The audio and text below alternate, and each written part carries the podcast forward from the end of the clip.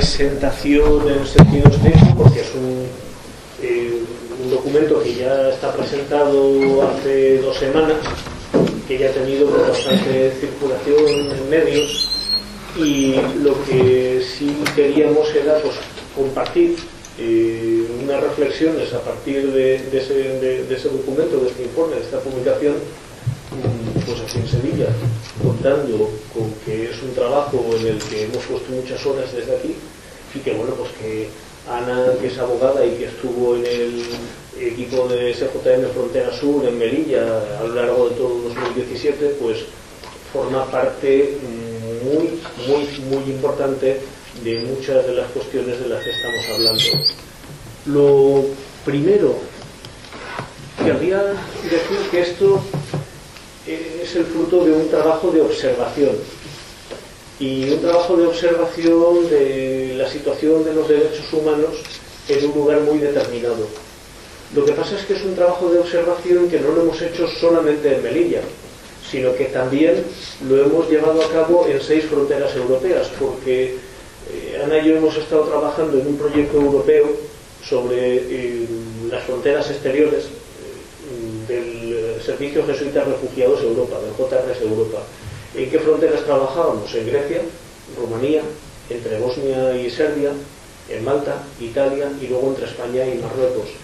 Y hay una publicación que recoge ese ámbito europeo, Forgotten at the Gates of Europe, que luego traducimos al castellano eh, como Olvidados a las puertas de Europa. Ambas versiones, la original y la traducción castellana, están disponibles en, el, eh, en la página web del Servicio Jesuita Migrantes, en el apartado de incidencia. Algo más. ¿Cómo abrimos este informe? contextualizando Melilla dentro de lo que sería la frontera sur, las entradas en España por la frontera sur y las entradas irregulares eh, tanto de solicitantes de protección como de inmigrantes, digamos, en situación irregular. Algo eh, importante, cuando empezamos a prestar atención a Melilla sin estar todavía hablamos de 2014, 2015, Melilla era la principal puerta de entrada por la frontera sur española. Ahora no lo es, de lejos. Y de algún modo eh, estos dos años transcurridos nos permiten decir que es importante permanecer en aquel punto de entrada de la frontera sur, pero que no es el único, y que ahora mismo las costas andaluzas han ganado en importancia cuantitativa y que hay mucho que observar también en nuestras costas. Eh, segundo, ¿qué hacemos? Recordar cuáles son los perfiles de solicitantes de asilo que entran en Melilla, sirios, marroquíes, argelinos, africanos subsaharianos y de otros orígenes. Y luego eh, tenemos algún apunte sobre instituciones relacionadas con las migraciones en Melilla, tanto de administraciones del Estado como de la ciudad autónoma, agencias internacionales, ONGs. Pero bueno, esto sería una primera parte del informe muy, muy introductorio. Una segunda parte del informe eh, sitúa la historia y el funcionamiento del SJM en Melilla. Claro, empezamos a prestar atención a la frontera sur en 2005. Desde entonces hasta 2015-2016, pues sí, en alguna ocasión apoyamos misiones de observación del JRS y la publicación y, traducción al castellano de algunos informes, eh, sobre todo los que seguían la pista a migrantes y refugiados mientras atravesaban Argelia y Marruecos.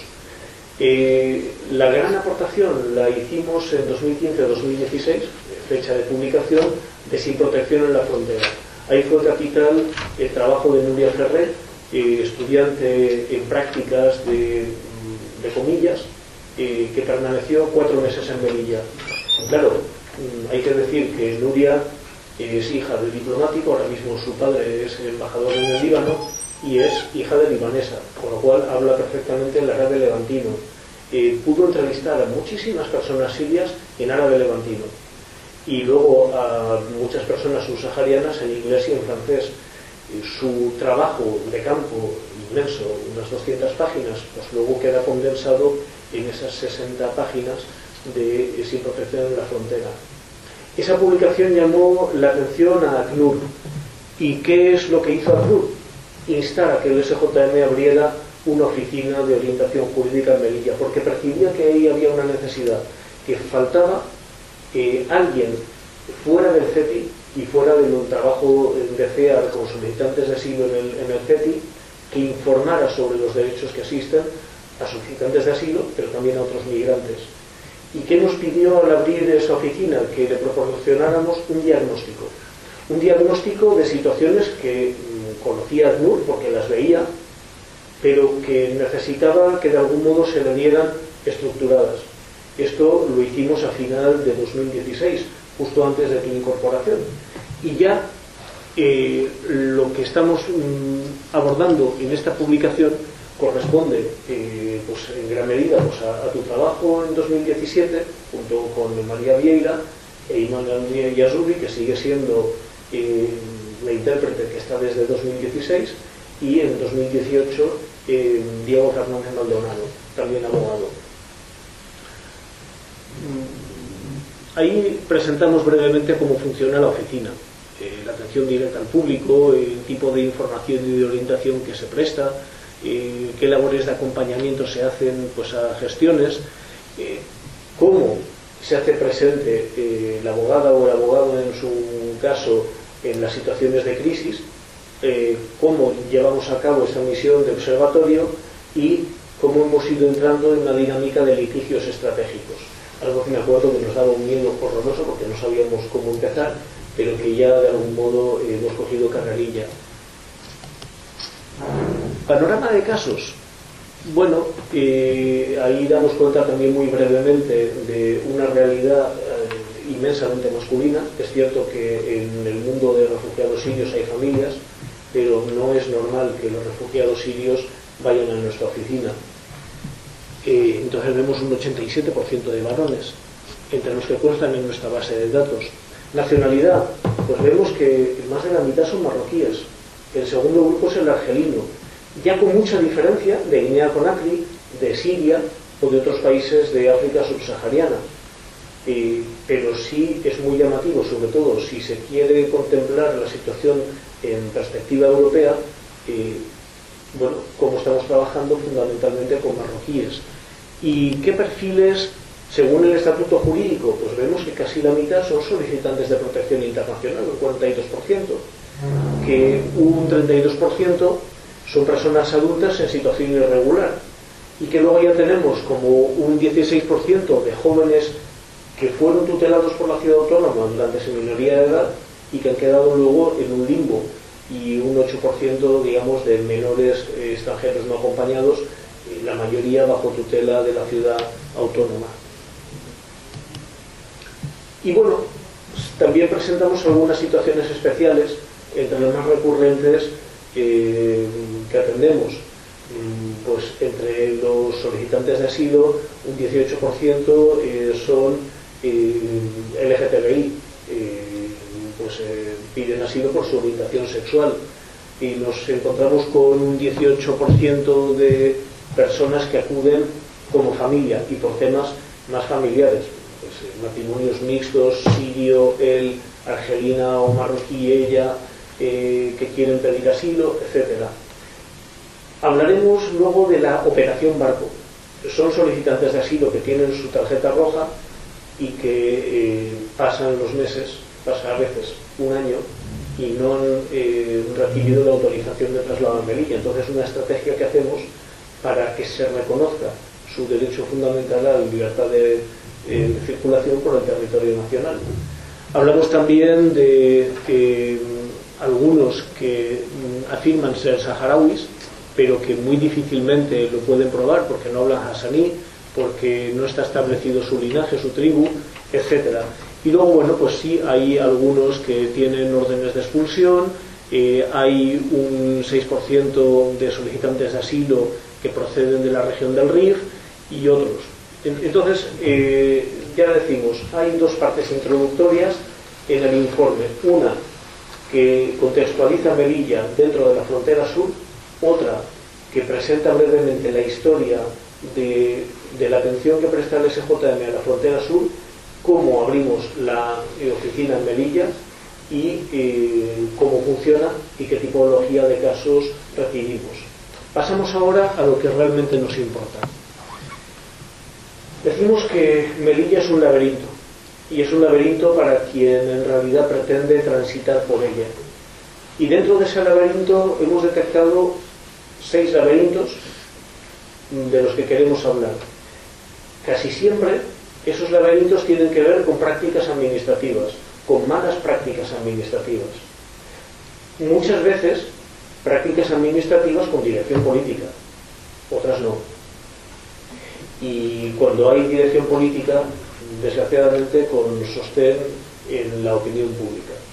Entonces eh, son situaciones contra las que es muy difícil luchar, porque una mala práctica administrativa se puede corregir cuando no hay una dirección política, o una dirección política se puede corregir cuando se apela a la opinión pública. Pero cuando tenemos las tres cosas en nuestra contra, es mucho más difícil. Entonces, al final, la estrategia jurídica de abogacía es la que permite eh, hacer que se aplique el Estado de Derecho, que en realidad es lo que pretendemos. ¿Cuál es el primer laberinto? El que nos encontramos en las fronteras terrestres de Melilla, sobre todo en las vallas y sobre todo en la práctica de las devoluciones sumarias, lo que popularmente se conoce como devoluciones en caliente. ¿Qué hemos hecho? Y algo en lo que sobre todo hemos avanzado ya en 2018, en conseguir testimonios. Conseguir testimonios de personas que han sido devueltas sumariamente. En enero pasado, cuando, eh, a final de enero, cuando entrevistamos a un hombre que había tratado de saltar, había saltado el día de Navidad y desde la última valla había caído de pie. Se había roto los dos tobillos. Eh, nos contaba que el guardia civil, bueno, no, que había permanecido como siete horas bajo un arbusto al lado de la carretera. Se dio cuenta de que había una cámara de vigilancia que lo había detectado. Dice que luego llegaron policías y que los distinguía de, las guardias, de los guardias civiles, que le mandaron ponerse de pie y cuando no pudo, uno le pegó un bofetón como diciendo nos está faltando el respeto, pero es que no, no se tenía en pie. Eh, él pedía que lo llevaran al hospital, pero llevaron al portillo y estuvieron una hora negociando con los marroquíes que decían, hay que llevarlo al hospital. Al cabo de una hora de porfiar, y pues eh, la superioridad de los marroquíes dijo, tráiganlo por acá. Mandaron llevar una ambulancia y llevaron al hospital de Hassani. Y claro, al entrar en la casa de convalecencia, allí después de un tiempo sí le pudimos entrevistar. O en verano, un chaval de 15 años que, se dejó las manos y los antebrazos hechos un Cristo, tenemos ahí las fotos, y decía que un guardia civil es uno más fornido, pues eh, lo agarró a él y a uno del pescuezo, que cuando vio que tenía tanta sangre, él decía en francés, tenga piedad nosotros, mire que estamos heridos.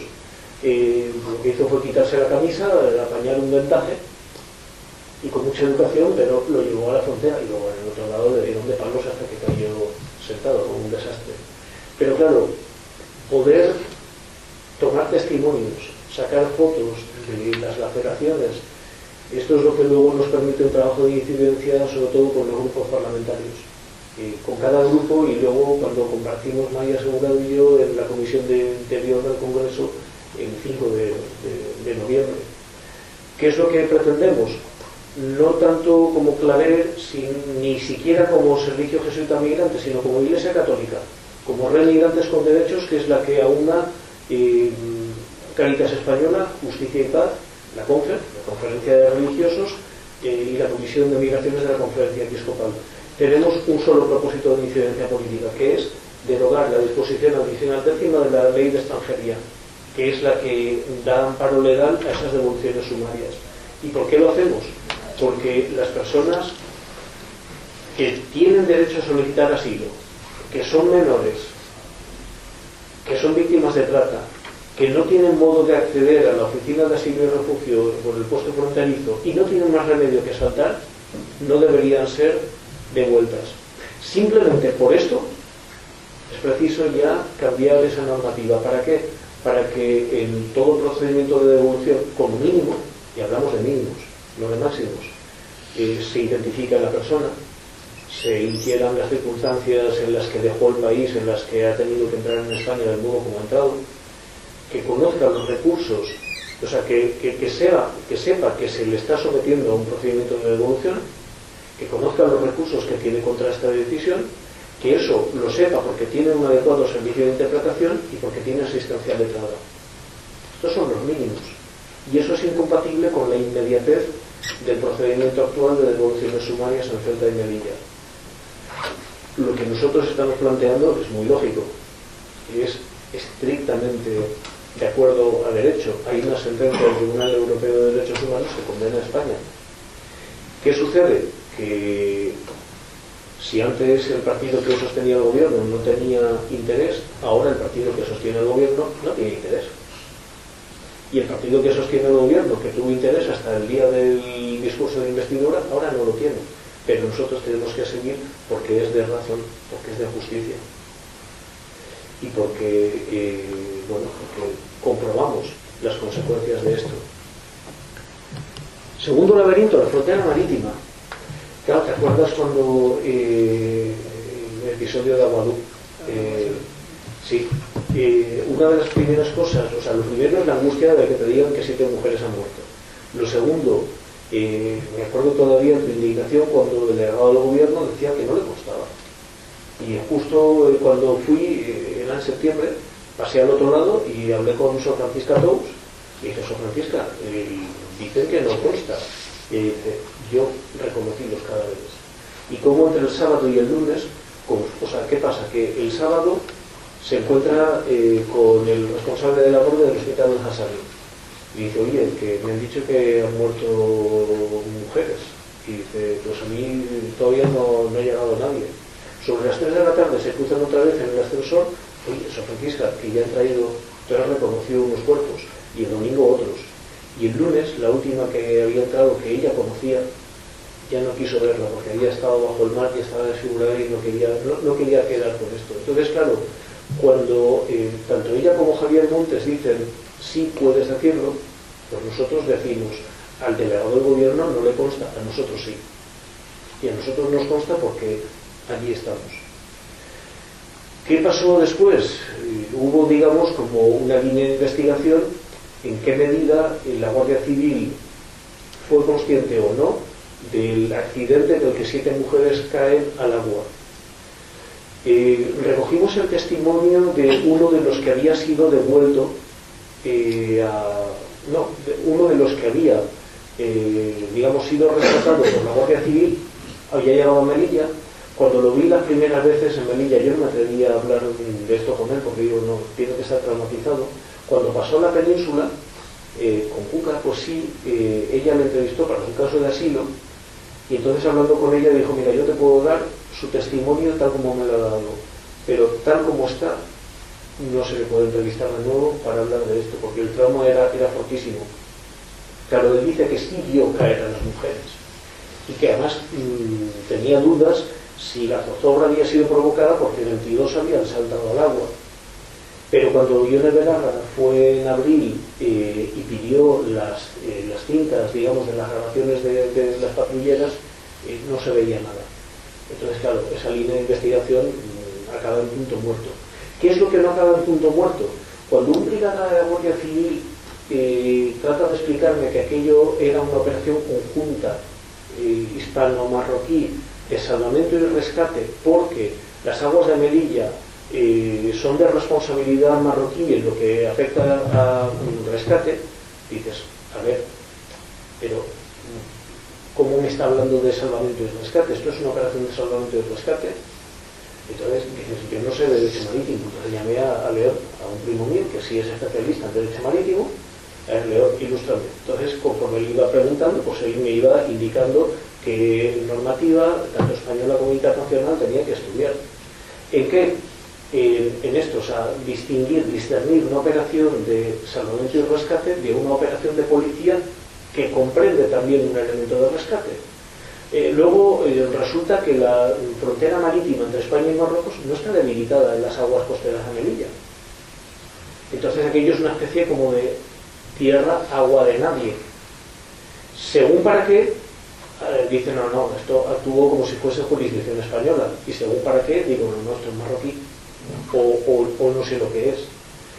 Eh, cuando llegó la sentencia del caso de Subverti, estuve estudiándola para ver de qué modo se podía entender mm, algo sobre jurisdicción. Y al final, como todo se basaba en el peligro causado en la patrullera de la Guardia Civil, eh, que sí, claramente es de jurisdicción española, mm, pues mm, dices, aquí hay un agujero negro del derecho. Y aquí hay algo para lo que no tenemos respuesta. Lo que sí sabemos es que no podemos tolerar que haya agujeros negros, que haya zonas de no derecho. No tenemos respuesta, pero sí sabemos que es algo lo que hay que investigar. Si alguien quiere hacer una tesis doctoral sobre eh, esto, vale la pena. Vale la pena. Tercer laberinto, desembarcos en islotes y peñones, que por cierto este fin de semana han vuelto a desembarcar 27 eh, mujeres y chiquillos desde aquellas primeras 23 mujeres que, también, una vez que fui a verte, se, presentaron en la oficina y que querían saber cosas y luego había dos medio interesadas en asilo, pero no. Eh, son casos, ya digo, embarcaciones que están en mal estado, que tienen peligro de naufragar. ¿Y qué hacen? Pues se van al mar menor, que son unos islotes de soberanía española muy cerca de la costa marroquí, las Chafarinas, pues en otras ocasiones la isla de tierra, la isla de mar. los llevan a Melilla, cuando son mujeres es verdad que suelen aplicar los protocolos de detección de posibles víctimas de trata, y esto cada vez está, digamos, como más estipulado. si son varones, lo que hemos ido haciendo cada vez más es hacernos presentes para asegurarnos de que se cumplan las garantías mínimas. Y poco a poco hemos visto que cuando alguien ha querido pedir asilo, lo ha pedido. Y no se le ha devuelto a Marruecos. Cuando no, si se le ha devuelto hasta las chafarinas, que siguen siendo territorio español, y una patrullera lo recoge allí. Y luego suelen llevarlos al sur de Marruecos. Pero bueno, ¿qué hay? Que se aplicaba y se aplica el acuerdo de readmisión firmado entre España y Marruecos en el 92 que se ha hecho muy famoso este verano, pues en Ceuta primero y luego en Melilla. Pero nosotros nos veníamos preguntando por qué los marroquíes aplican este acuerdo en estas circunstancias y no en otras. Y no tenemos respuesta. Como en tantas cosas no tenemos respuesta. Cuarto laberinto, pues el acceso a la protección internacional. Eh, quienes pueden, o sea, marroquíes, pasan la frontera sin problema con su documentación quienes pueden disfrazarse de marroquíes se hacen con documentación marroquí con la que entran y luego ya exhiben la propia pues, Siria, Yemení, Tunecina, eh, lo que proceda. ¿Qué problemas hay?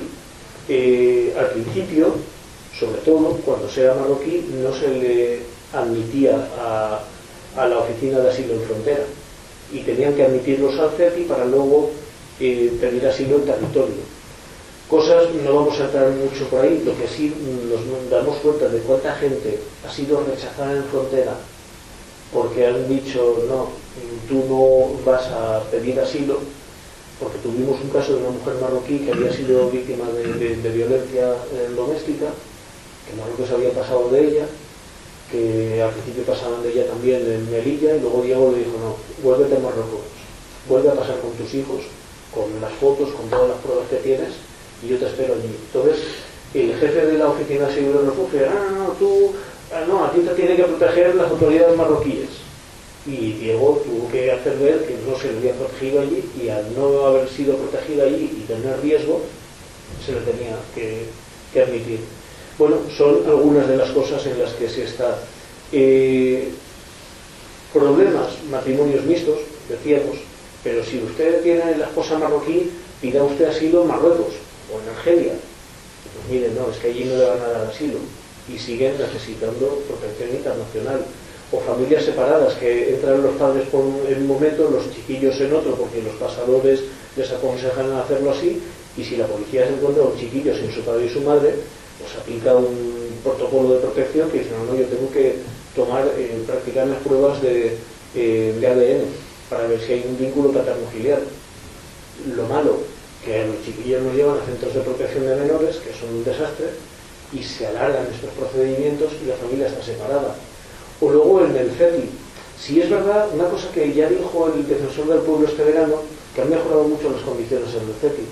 Y desde luego, eh, sí, sí lo hemos visto. Ahora, sigue siendo un sitio digno para un campamento, para una estancia corta, pero no digno para una estancia prolongada, no digno eh, ni adecuado para determinados perfiles de vulnerabilidad, pues personas que piden asilo por su orientación sexual, que siguen siendo hostigadas, o personas que dicen haberse convertido del Islam pues, al cristianismo o a otra religión, o para eh, activistas políticos del RIF que dicen, mira, yo es que es como si siguiera estando en Marruecos. O sea, me encuentro con los informadores de la policía marroquí, vamos, a cada paso.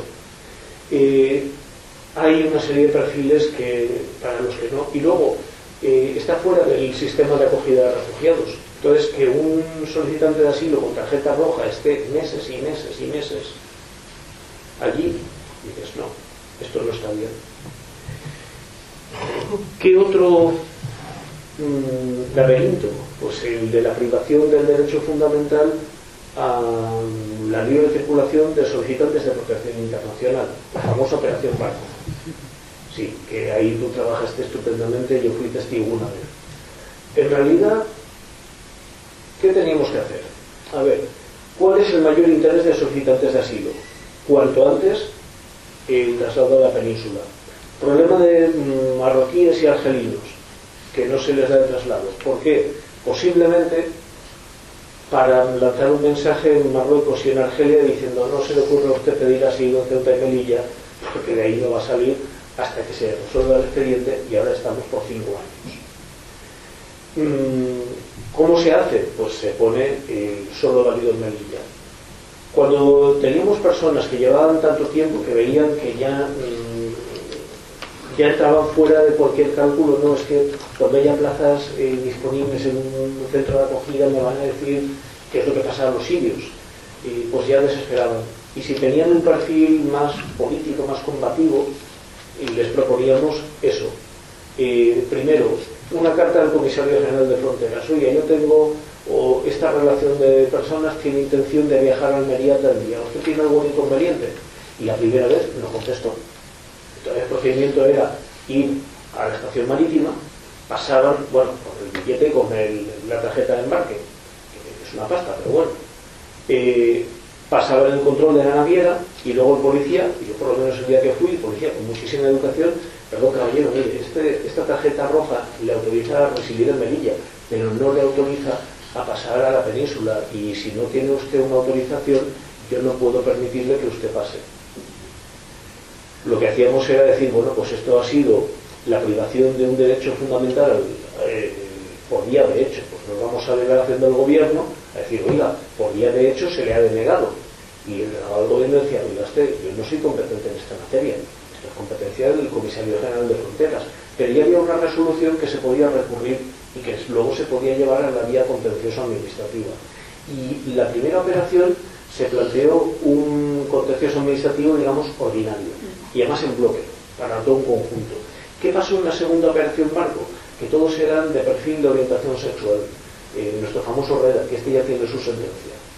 Eh, ahí se hizo lo, mismo que la vez anterior, pero una vez que ya se había presentado el recurso el Comisario General de Fronteras, envió una, una resolución explicando por qué denegaba eh, o razonando por qué denegaba el traslado a la península. Y bueno, pues algunas de sus razones, pues dices, sí, sí, esto está bien argumentado, pero había otras que, dices, no, esto no argumenta bien. Y esto vicia el resto de argumentos que sí eran buenos. Y esto era lo que se llamaba el contencioso administrativo. Pero claro, al haber ya una resolución ya no se podía hablar de día de hecho y lo que decidió María era como desgajar, o sea, cada caso un contencioso. Eh, creo que era el primero que lo, eh, lo llevó por... Eh, no, había, había un contencioso y ahora ya me estoy confundiendo que era, y no por el no el ordinario, sino el de protección de derechos fundamentales. En este, de protección de derechos fundamentales, nos encontramos con una, unas medidas cautelares positivas buenísimas, que decían, oiga, este caso pinta bien, tiene fumus boni juris. Eh, si lo dejamos aquí hasta que se resuelva, se le va a lesionar en su derecho. Yo no puedo entrar ahora mismo en el fondo del asunto, pero viendo jurisprudencia anterior y viendo que esto pinta bien, suspenda usted la decisión de impedirle el viaje y eh, CETI, policía, señalen el día y hora que pase a la península. Para nosotros fue ya una gran victoria. En el otro, eh, el ordinario, pues también hubo medidas cautelares positivas, pero simplemente diciendo suspendan la decisión de, impedir eh, el viaje. Y no dijo señalen día y hora. ¿Qué pasa? Que por falta de plazas pasó un mes hasta que lo hicieron. Pero bueno, aguantamos y salió bien. Y ya tenemos tres sentencias. La del contencioso de protección de derechos fundamentales y dos de estos ordinarios, eh, ella es la de Herrera. ¿Qué es lo que dicen? El, el comisario general de fronteras dice, oiga ustedes, como cuando entró España en el espacio Schengen, añadió, digamos, como una nota diciendo, oiga, en Ceuta y Melilla, como los marroquíes pueden entrar con el carnet de identidad si son de las provincias limítrofes o con el pasaporte, yo tengo que mantener controles de identidad y documentación eh, cuando se pasa a la península o a otro Estado miembro de la Unión Europea que está en el Estado Schengen. Hasta ahí bien, eso está bien. Pero luego los trata en ese control como si fuese para entrar en España, como si todavía no hubiesen entrado en España. Y viene a decir que no tienen las circunstancias que exige eh, la legislación para que entren en España. Mentira porque tienen una tarjeta, una autorización de residencia que sí les da derecho a la libre circulación y que les impone solamente una restricción, que es comunicar los cambios de domicilio. Y esto es lo que les está diciendo el Tribunal Superior de Justicia de Madrid al Comisario General de Fronteras. Claro, cuando tengamos unas cuantas sentencias, sí queremos ir a ver al Comisario General de Fronteras para decir, ¿se da cuenta usted de que está asumiendo cada sentencia, caso por caso, pero que sigue manteniendo una práctica o una línea política que es contraria a la ley, oiga, el Ministerio de Interior que nos hace cumplir la ley, que cumpla la ley. Y esto es importante.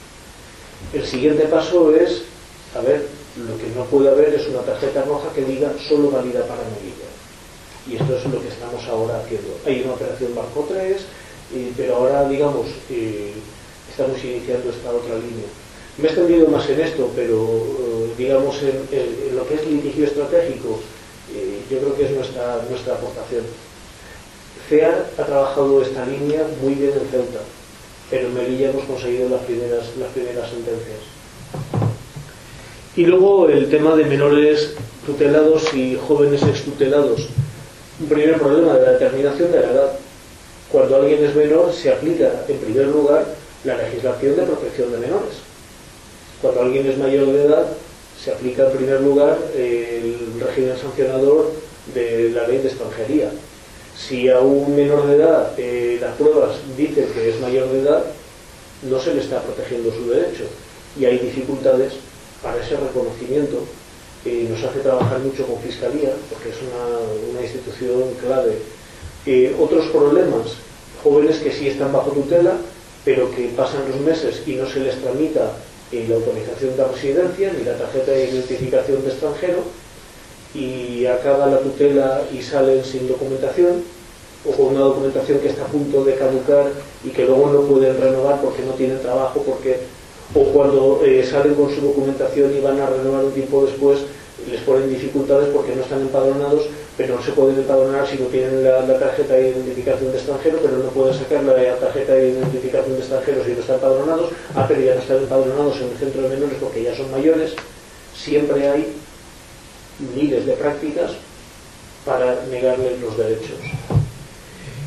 Y esto es, esto es lo que presento, esto es lo que tenemos en este, en este informe. Y yo ahí, bueno, pues sí, sí, me gustaría que invites a la lectura o que también devuelvas tus ecos porque tú formas parte de esa historia.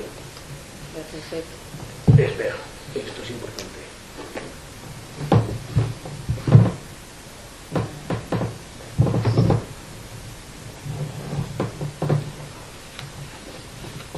¿Se me escucha?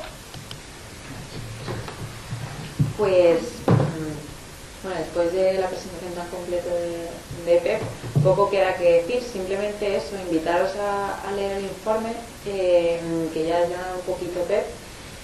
Eh, sobre todo, mm, dejaros contar, que ya lo ha hecho él también, que cada, cada laberinto que se ha ido contando, cada mm, vulneración de derecho concreto que ha ido eh, exponiendo Pep, tiene detrás un drama humano. Es decir, em, que antes no lo comentaba la, la compañera de Canal Super, bueno, el drama humano, ¿cuál es? El drama humano es precisamente este. Cuando una persona, ya sea un menor, ya sea un tutelado, ya sea un solicitante de protección internacional, no puede acceder a un derecho básico, como por ejemplo es documentarse, el resto eh, viene condenado precisamente por eso, es decir, no puedes acceder a una prestación, no puedes acceder a un techo como podría ser el del CETI o el de un centro de menores, no puedes acceder, em, pues, por ejemplo, a un viaje a la península cuando tienes derecho a él. Viene todo condicionado precisamente por la vulneración de derechos que supone eh, cada laberinto. Hay muchas administraciones, tal como nos ha, expuesto Pepe, está la Consejería de Bienestar de, Melilla, está la Fiscalía de Menores, está la, Oficina de Extranjería, está la Delegación de Gobierno. Bueno, eh, hay muchos actores que tienen parte de la responsabilidad y como bien decía Pep, pues en muchos de, estos laberintos hay una dirección política clara, ¿no? Es, cierto que Melilla, yo me acuerdo que cuando estaba, estaba allí lo llamamos también laberinto de Europa, ¿te acuerdas? Porque mm, al fin y al cabo Melilla supone para, para toda la Unión Europea un ejemplo de lo que luego se ha exportado a otras fronteras, de lo que luego se ha hecho un modelo. Ha sido siempre un laberinto en política migratoria. Entonces, em, todo lo que se hace allí eh, acaba siendo un poco mm, eh, pues una práctica que se exporta ¿no? a otros países.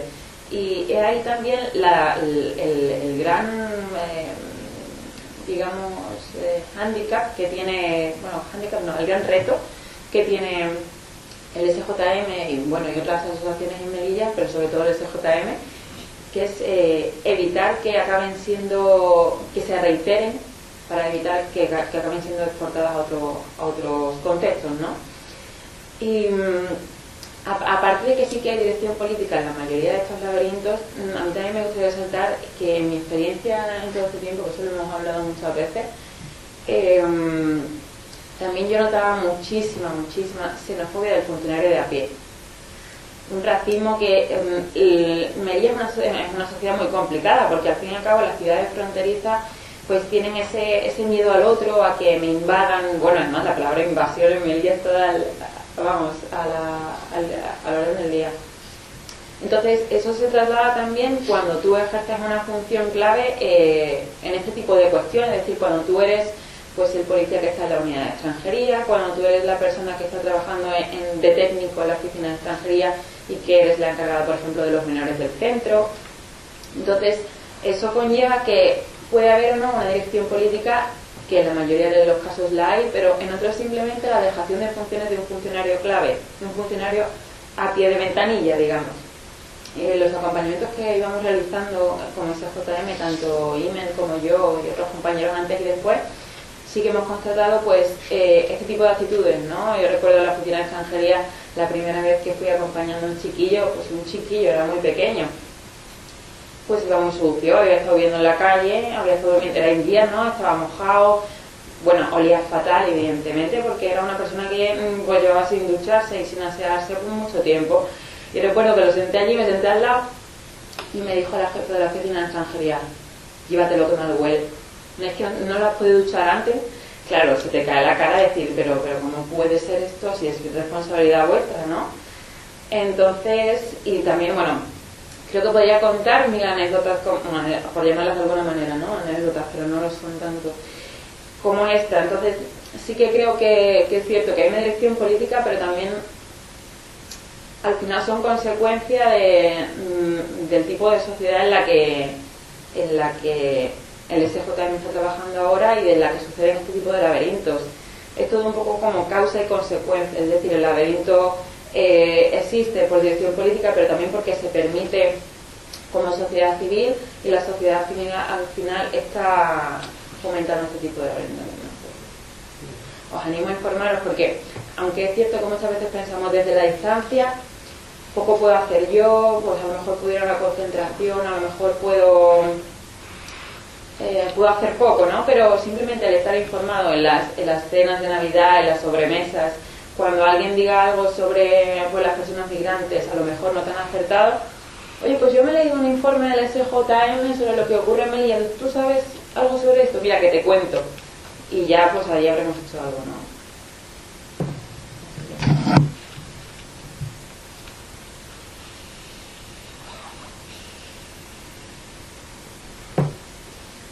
no sé muy bien cómo funciona esto ahora. Eh, debe ser difícil hacer muchas preguntas cuando no se ha leído el informe, pero si alguien quiere hacer alguna pregunta, algún comentario, lo que sea, pues ahí tenemos el micrófono.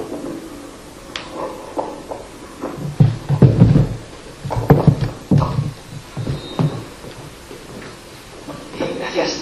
Buenas tardes a todos.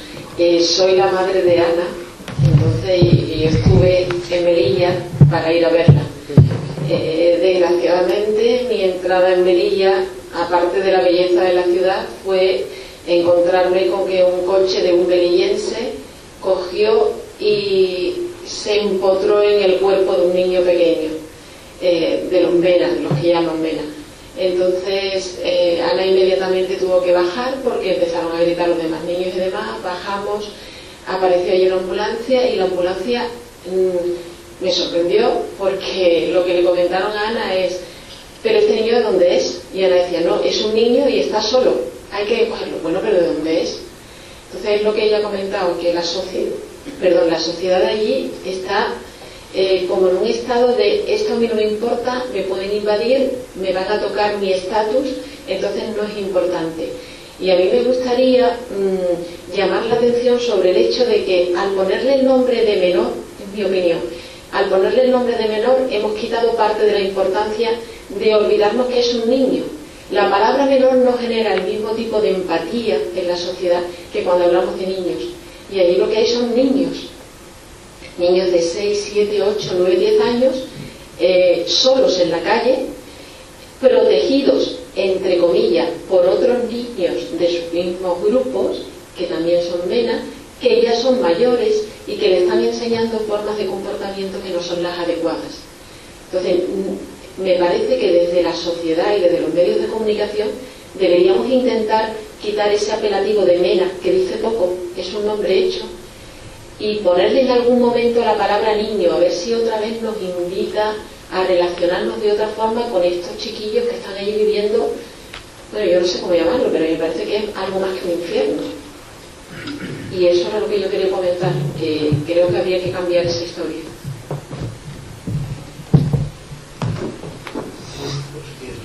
Si alguien tiene más comentarios.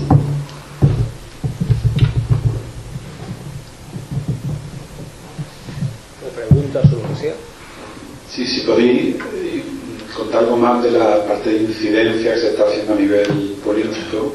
Quería hablar un poco de la presencia en Melilla, pero hay algo, un paso que Isa Madrid a presentar esto a nivel de incidencia política. ¿Se podéis comentar algo de eso?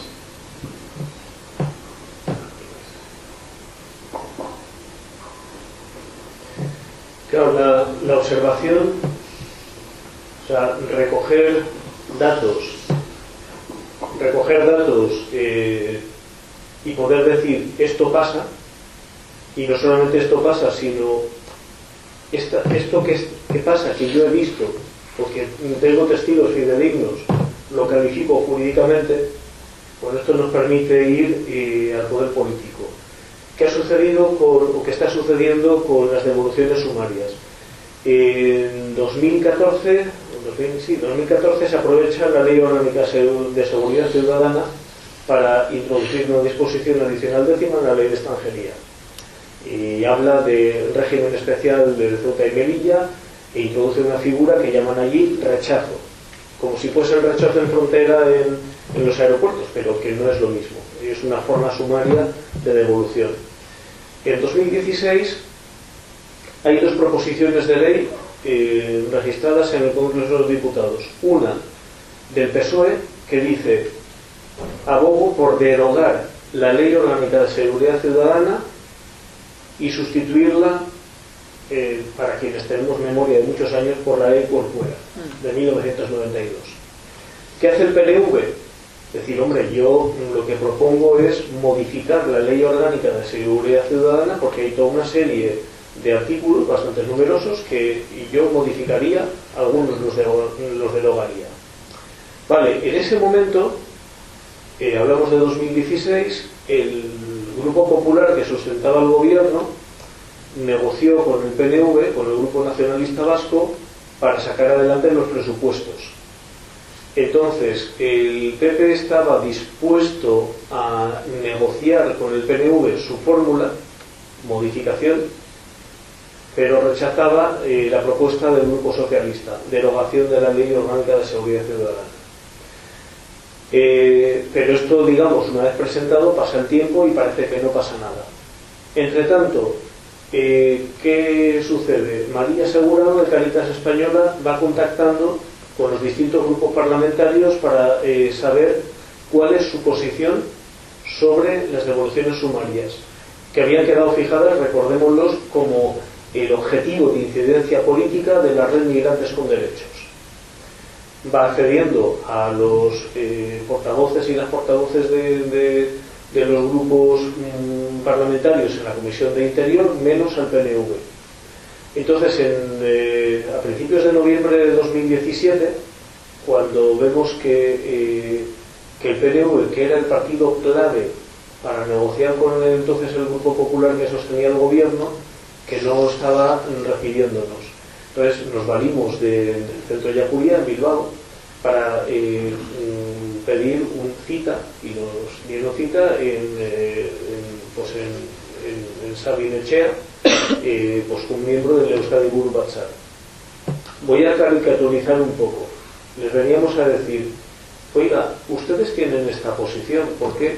Ah, tenemos esta posición, pues no sé. Oye, Miquel, ¿Por qué tenemos esta posición? Ah, que no sabes. Pues no sabemos por qué tenemos esta posición. Vale.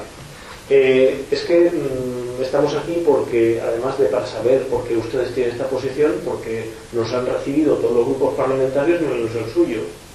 Miquel, que me dicen que tú no les has recibido, pues ya estás recibiéndolos.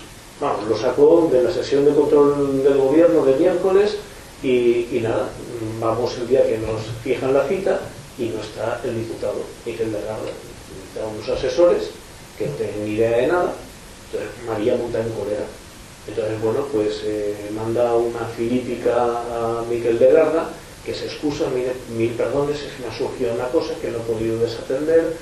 Entonces se ofrece a recibirnos y al final, bueno, eh, ¿qué dice? Cuando esto llegue a la Comisión de Interior del Congreso, yo les garantizo una comparecencia de una hora.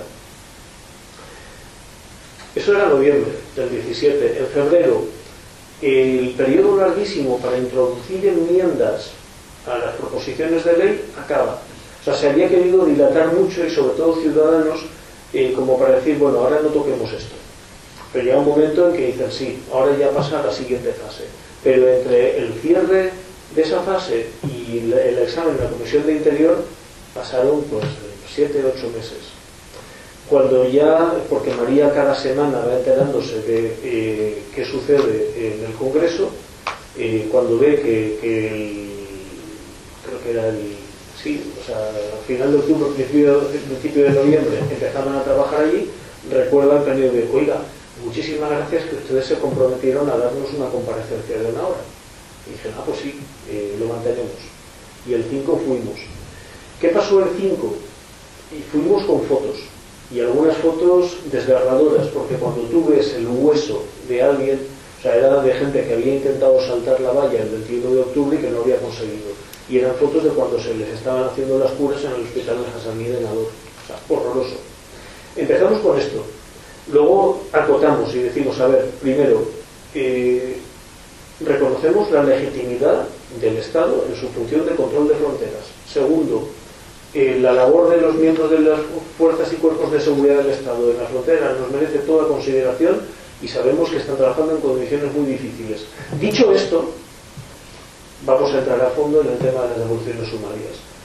La argumentación jurídica, o sea, los testimonios, la argumentación jurídica.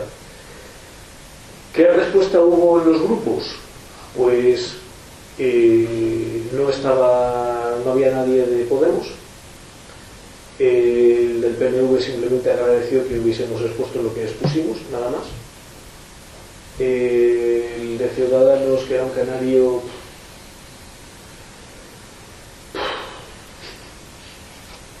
el del Grupo Popular con el que habíamos estado hablando pues hora y media, hora de tres cuartos, tres semanas antes, pues reprodujo el mismo eh, discurso muy educado. Eh, la verdad es que se hablaba bien con él, pero vamos, nosotros habíamos ido a venderle un producto que sabíamos que no iba a comprar, pero queríamos convencerle de la extraordinaria calidad del producto que no nos iba a comprar. Y mantuvo esa posición. Y luego Antonio Hernando, del, del Grupo Socialista, nos desconcertó. Primero nos alabó esa acotación primera y segundo, pues era algo como muy contradictorio. Vamos, nos daba la impresión de que decía, ahora esto no se toca. Y efectivamente luego supimos que en la negociación entre el Grupo Socialista y otros dijeron, ahora no es tiempo de tocar eh, esa disposición adicional décima, esto habrá que hacerlo en el futuro cuando se modifique la ley de extranjería. En todo caso, dicen de esperar a la sentencia de la Gran Sala del Tribunal Europeo de Derechos Humanos. Y bueno, ¿qué es lo que hacemos ahora? Preparar una campaña. ¿Una campaña para qué? Para pedir, en cualquier caso, que las devoluciones sumarias sí se examinen y se modifiquen o se derogue la disposición adicional décima ahora. Segundo, eh, en caso de que no se derogue, que la modificación se, o sea, se mantenga, o sea, se, se especifiquen cuáles son las garantías mínimas para que unas devoluciones eh, en un régimen supuestamente especial de Ceuta y Melilla sean de acuerdo a lo que nos dice ya el Tribunal Europeo de Derechos Humanos. Y lo que pretendemos es que haya firmas y que sobre todo poner un formulario, o sea, un formato de carta a diputadas, a diputados, para enviar y decir, oye, usted, eh, yo le pido estas cosas. En el fondo, hay, o sea, en parte entiendo al ministro del Interior cuando dice, hombre, si van a publicar una sentencia de la Gran Sala del Tribunal Europeo de Derechos Humanos que va a ser definitiva, guiémonos por la sentencia. Porque nosotros mismos, hace un año, al PNV le decíamos, usted quiere hacer las cosas bien, guíese por la sentencia del Tribunal Europeo de Derechos Humanos. Y el señor que nos recibió, que, que es vinatero, es bodeguero, y se dedica a hacer chacolí, y debe ser muy bueno en esto, pero que no es eh, jurista, pues bueno, pero la asesora de derechos humanos del Lendakari vimos cómo enseguida tomaba nota y le interesaba la cosa. Pues dices, hombre, yo preferiría que ya se actúe y que ya se derogue, pero también entiendo que, que bueno, que un magistrado que es ministro del Interior diga que quiero ver qué dice la sentencia. También hay que decir dos cosas. Primero, me parecería muy raro que la sentencia que salga ahora contradiga la primera. Segundo, si nos habla de unas presiones políticas tremendas sobre la gran sala del Tribunal Europeo de Derechos Humanos, no solo por parte de España, sino de bastantes países europeos. Entonces, bueno, pues tenemos un poco el temor de que suavicen, de que pongan paños calientes, no sabemos. Entonces, bueno, estamos preparando esa campaña para lanzar cuando cuando pase al pleno la votación de la ley orgánica de seguridad ciudadana, pues yo ahora mismo creo que deberíamos incluso anticiparnos, por lo menos para que, sepan que hay tantos cientos, tantos miles de personas que dicen, quiero que esto lo toque. Esto es lo que estamos haciendo en el tema de devoluciones sumarias.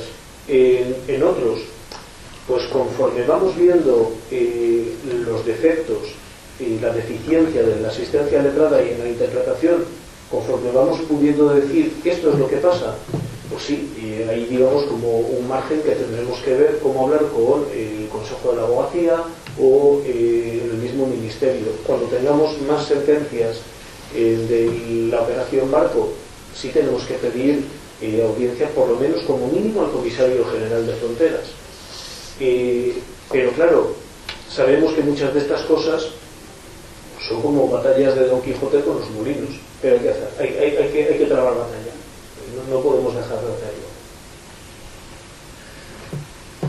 Hay una pregunta que creo que está en la mente de, de muchas personas, de, de, de, muchos ciudadanos ¿eh? españoles, que que es, mm, pero se puede aplicar otra política en Melilla, se puede ser más permeable para que ingresen por ahí más marroquíes o argelinos, eh, no, es, no será realmente producir una invasión.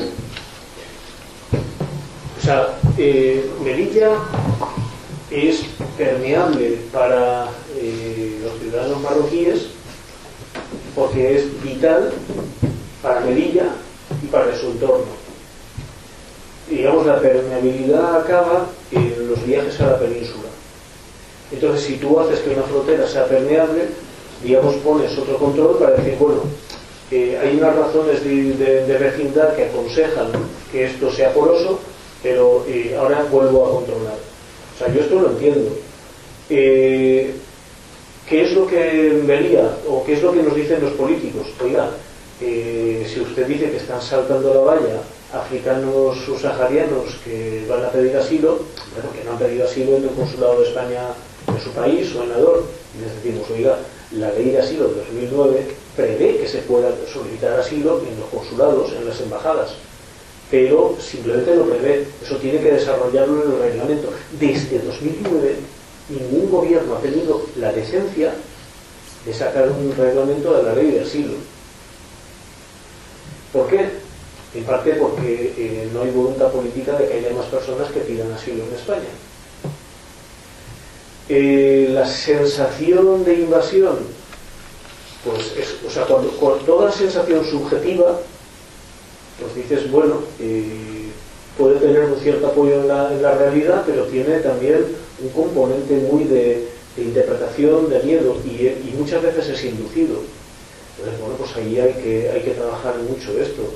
La sociedad melillense, como decía Ana, es muy compleja y es muy contradictoria porque Melilla es una ciudad cuartel, es una ciudad eh, funcionarial, es una ciudad rifeña, es una ciudad hebrea, es una ciudad eh, todas cosas a la vez. Y, bueno, es una ciudad que vive del miedo a la frontera y que vive de la frontera. O sea, eh, para mí una de las cosas que tenemos que tener más claras es que Melilla seguirá siendo contradictoria. Y no puede dejar de serlo, desgraciadamente. Pero lo que sí, cuando los efectos de esta contradicción, los efectos de esa sensación se traducen en que no se están observando las garantías que prevé el ordenamiento jurídico, ahí tenemos que hacer algo. ¿Por qué va a Melilla gente del SJM que no es melillense? Porque quien vive en Melilla está atrapada por el sistema, está atrapada por esa mentalidad colectiva, por todos los lazos familiares, y para alguien que va desde fuera, eh, Melilla desgasta mucho, mucho, mucho.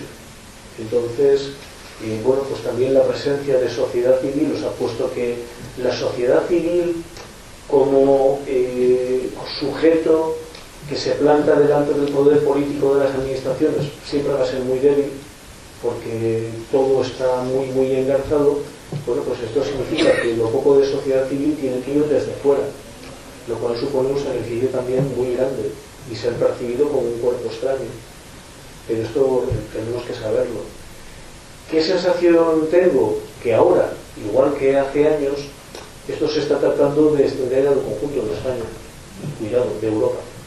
Entonces, eh, hay ahora una sensibilidad y muy, muy fuerte que nos exige también una didáctica muy fuerte, cosa que con los diputados tenemos que hacer pedagogía a ver, quien ha sido elegido para tomar decisiones no tiene que saber de todo. Pero cuando no sabe, ¿cuál es la función de la sociedad civil que comparece ante la Comisión de Interior? Dar estos elementos de conocimiento, de juicio. Y cuanto más se dan elementos de juicio, más de conocimiento, se puede tratar de corregir esta impresión y si alguien quiere quedarse con la impresión subjetiva, ya lo hace de modo culpable.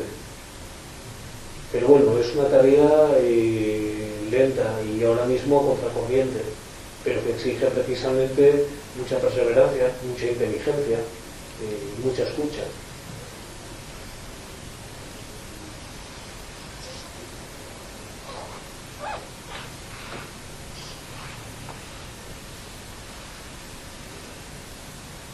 Bueno, pues muchísimas gracias por haber venido a acompañarnos y que le soltemos este rollo. El informe, bueno, tenemos aquí unos poquitos ejemplares, más bien así para distribución institucional, pero está accesible en la página web del SJM, sjme.org. Y muchas gracias por haber venido.